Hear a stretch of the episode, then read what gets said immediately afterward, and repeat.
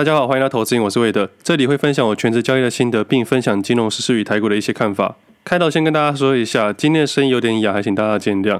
因为我前两天去高雄参加朋友的婚宴啊，我想说高雄应该都是好天气，谁知道去了两天，两天都下雨。这跟我原本认识的跟想象中的高雄是完全不一样的。我之前在当兵的时候在左营受训，我记得受水械训的那几个月啊，都没有遇到下雨天过。那这次去了两天，下了两天的大雨，我还问我朋友说，高雄常下雨吗？我看新闻都说高雄缺水，而且我之前来受训的时候也都没什么下雨，为什么这两天狂下雨？他说没有，诶，高雄已经很久没下雨了。我查了一下，才发现真的，前阵子高雄最长有六百多天没有下过雨。那我这次去了两天哦，都是平均下雨量最大的两天，有些地方还积水，有些地区还发了国家淹水警戒。我想说，我带来的雨量也太大了吧？不过下雨这件事情啊，我真的很意外，因为我基本上去高雄是不会准备任何的雨具，那基本上是连外套是完全不用带的。那有可能是自己不信邪，想说高雄怎么可能会下雨？然后我朋友又跟我说啊，这种雨下就停了，没想到就这样一直下，一直下，越下越大。所以现在声音有点小感冒，声音有点哑。不过后来看了新闻才知道，高雄缺水真的缺得很严重。那这两天在高雄带来蛮大的雨量，而且还可以在高雄淋到雨，我真的觉得我自己天选之人。那如果以后高雄人在缺水的话，再联络我吧，我再找时间下去走走。那这次去高雄参加朋友的喜宴，也才发现原来这两天是好日子，很多朋友都结婚，也有可能是因为疫情结束了，大多数人啊在疫情期间会避开喜宴这件事情。那现在可能大家渐渐恢复正常了。那高雄给我的感受就是地真的很大，天气真的很热。不过天气很热这件事情被这次给排除掉了。以后如果有人问我说啊，高雄是天气很热吗？我一定跟他说高雄很容易下大雨。那其实这就跟交易市场一样啦。如果你一进场就开始赔钱，你一定会认为啊股票市场只会骗钱。但如果你一进场就开始赚钱，你会觉得赚钱很容易。所以每个人对一件事情的偏见啊，会因为环境、时机点还有人的差异啊，对同一件事情会有不同的看法。所以在交易的时候，我们要把它当做这个平均值。我们应该看平均过去用什么样的胜率会更高，就尽量用这种方式。那如果像我这样子啊，只去两天就下大雨，我就认为高雄是个雨都，这样好像非常非常不客观。所以要讲的是，平均下来高雄的降雨量真的是比其他县市还要低。这也是为什么啊，这几年来分享啊，都一直强调说，新手投资人尽量不要做空，如果可以，就完全不要做空，因为平均下两百二十个交易日啊，你真的能做空赚钱的机会啊，真的比较少。主要还是因为股票市场的特性是缓涨急跌，以及各大政府跟投资人对于做空者是比较不利的。在经过国安基金的循环之后，我们也发现，主管机关会限制做空，但它不会限制做多。那如果你喜欢做空的话，也可以，但是它难度非常的高，就像我这次去高雄一样。平常都不下雨，就下这两天，我刚好就遇到了。那如果你是个一档股票的做空者啊，你就要期待这两天。但是难免会有一些新的听众或新鲜人一进来就想说，看别人做空好像很容易，然后时常就空在相对的一点。而即使是现在哦，我还是认为做空的胜率较低。如果可以，就尽量做多。做多的方式有很多种，高中低水位配置都可以。我相信啊，市场上还有一大堆人还在玩零零六三二啊。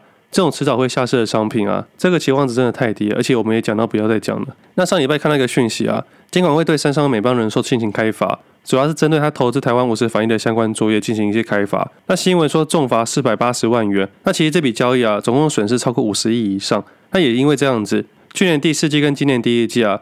三上寿的 EPS 都是负的啦。其实对于这种事情，我只是觉得很可恶啊。其实买进这种东西啊，基本上就是有问题的，只是一般人分不出来到底是犯傻还是犯罪。如果法人资金这么大的情况下，你要做避险的动作，你可以去做期货，而不是买这种奇怪的商品。但是别的法人要怎么去操作，我觉得是个人的因素。但是啊。这些钱啊，基本上都是投资人的钱。那投资人钱去买这种不专业的东西，每次看了就觉得头很痛，最后受伤还是股东啊。其实市场上有太多不能说的事情，但是没办法，我觉得大多数的投资人都站在弱势的地方。那我能做到就尽量去提醒这些事情。不过有时候啊，真的很无奈，金融机构不怕这样搞，因为即使玩到破产啊，还是会有相关的机构去接手。但是这边要特别提醒哦，当所有的坏消息都出来之后。股价可能就在相对低点了。不过现在市场行情非常热，所有人都在讨论 AI。那我自己这个人就是这样子，我习惯在别人在讨论、跟大家在喊好的时候，慢慢做出卖出的动作。反而是现在我去观察那些没人注意的、跟没人观察的，然后再依照自己的交易风格慢慢去投入。像现在我不会跟大家讨论纬创、技嘉、双鸿、奇鋐等等的个股，因为这些个股啊，好消息不断的出来，各大新闻媒体都开始讨论 AI、NVIDIA 等等的事情。那这个时候，听众朋友可以去想一件事情：当你身边没关心股票的那些人，甚至是长辈，他们也开始讨论 AI 这件事情的时候，我觉得真的要提高警觉。但是你说现在未来还会涨吗？我不知道，因为 AI 的题材跟海运股是完全不同的。海运股我们可以明确知道它只是一次性的题材，所以在二零二一年下半年的时候，我敢写一篇我看坏海运股。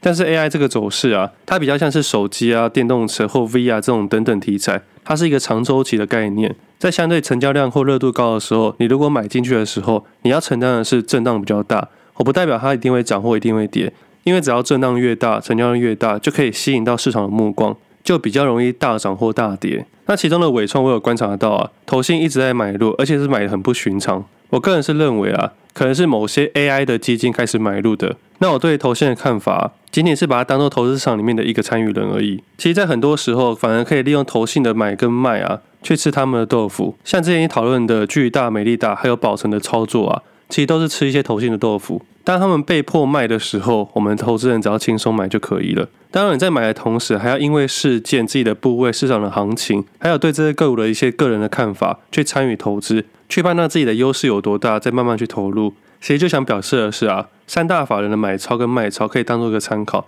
但不能当做买卖的唯一依据。那以我自己的操作想法来说啦，我还是会把这些斜度很高的个股或热度很高的个股啊，慢慢做出一些解码的动作。把这些多出来的资金配置到一些目前看不到什么基本面，但是未来在复苏行情之下，它可能会因为整个景气的关系跟着上涨。我个人会认为啊，这样相对于未来的期望值空间比较大。像上个月写的长文的第二部分啊，主要是用股价净值比的概念去找寻一些个股。那当时讨论的市值主要是神达、晋鹏、GIS 跟 TPK。那在最近的行情里面，它也跟着上涨了。主要想讨论的是啊。比较起来，相较之下，他们的市值比他们的净值还低，所以它未来的期望值空间可能比现在还要大。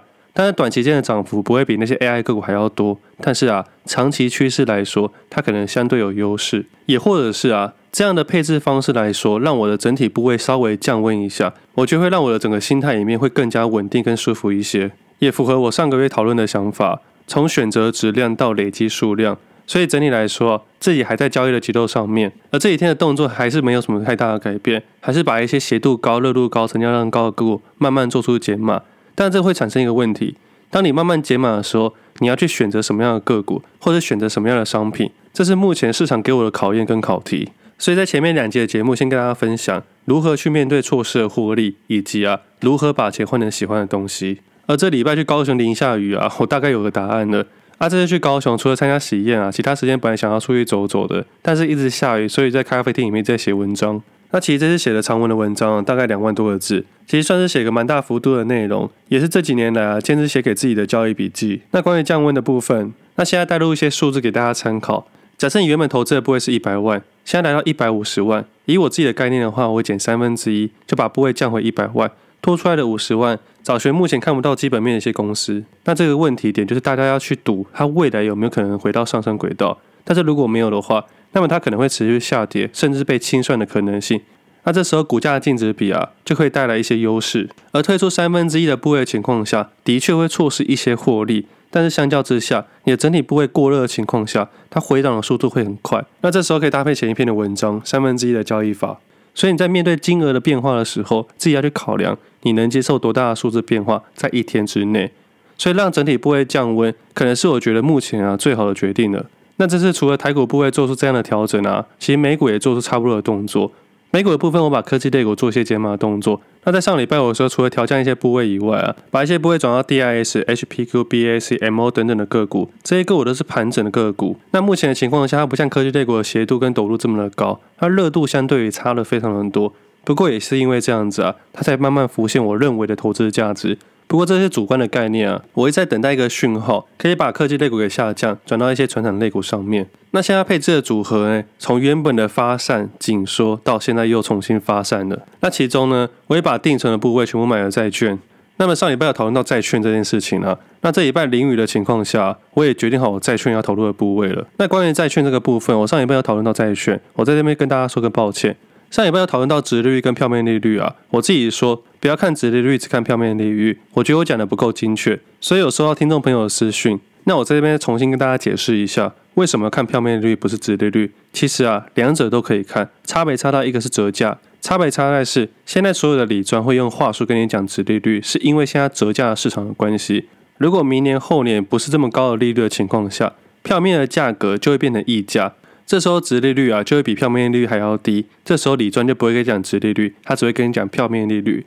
我上礼拜想讲的重点，并不是说殖利率不对，而是想要说，现在这个此刻啊，大家会讲的是殖利率。但如果你是想要拿债券固定拿到票面利息的时候，你应该看票面利率。所以总结来说，如果你是想要每年领一个票面利息的人啊，那你应该看票面利率。而当你是愿意持有到到期日的投资人啊，那你看殖利率的确是可以的。因为在此刻的关系，我才这么说。那为什么我要看票面利率？主要是因为我未来想要套利。但其实我没有很想要说这个部分，因为它的确需要承担一些风险，而且也要承担一些汇率风险，所以它不是一个完全的套利。不过因为这件事情啊，我觉得我还是完整说明一下好了。那在开始前要先假设啊，假设债券不会违约，以及啊，假设未来会降息。我们都知道现在借款的利率是非常高的，也就是说现在是高利时代，代表我们的资金的取得成本较高。但是有没有可能有一天，未来的资金成本取得较低的情况下，这时候买进的利，在未来有没有机会套起来？我的意思是，假设我们现在预期啊，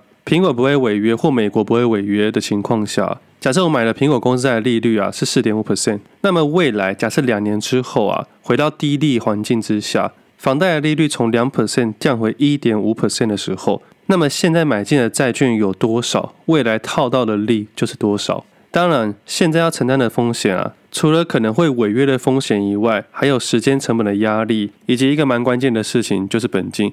如果你本金太小的话，套利也没什么太大的意义。所以这个做法其实有很多考量。那本来没有跟大家分享的，但是避免一些误会，还是跟大家好好的说明。而且我也相信啊，各位听众的素质是非常高的，不会因为听到我做什么而去做什么。那另外还要考量到降息这件事情会不会发生，这是三个不确定性的关系。如果这三个不确定性的关系，你都认为你的胜率够大的时候，这时候的高利，未来再用其他商品去低套就可以了。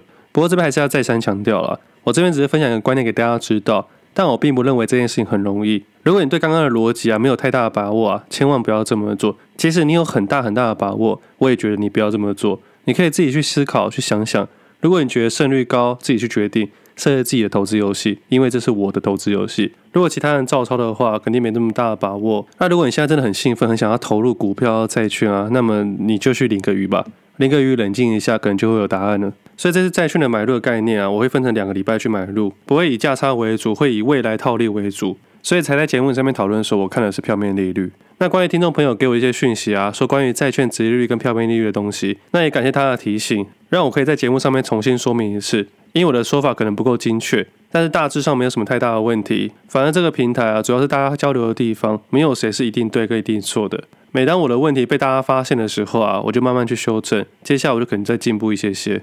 那关于交易市场里面的想法，大概到这里。我知道这段时间啊，是一个行情不错的一段时间。我看到很多听众朋友都分享他的获利，其实我心里是蛮开心的。但是我也相信啊，可能有些人还没办法获利，或有些人正在亏损之中。但是依照我分享的节奏，我相信这部分应该算是少数。只要你把左侧跟右侧分清楚，并且找到属于自己的交易逻辑跟节奏，我相信这一波的行情应该还算是不错。现在的考验啊，其实右侧的交易人应该没有太大的考验。基本上，大多数的状况之下都是获利的。当别人在研究基本面的时候，或研究那些东西的时候啊，你依照自己的价量形态逻辑去买进跟卖出，其实心态上应该是相对稳定很多的。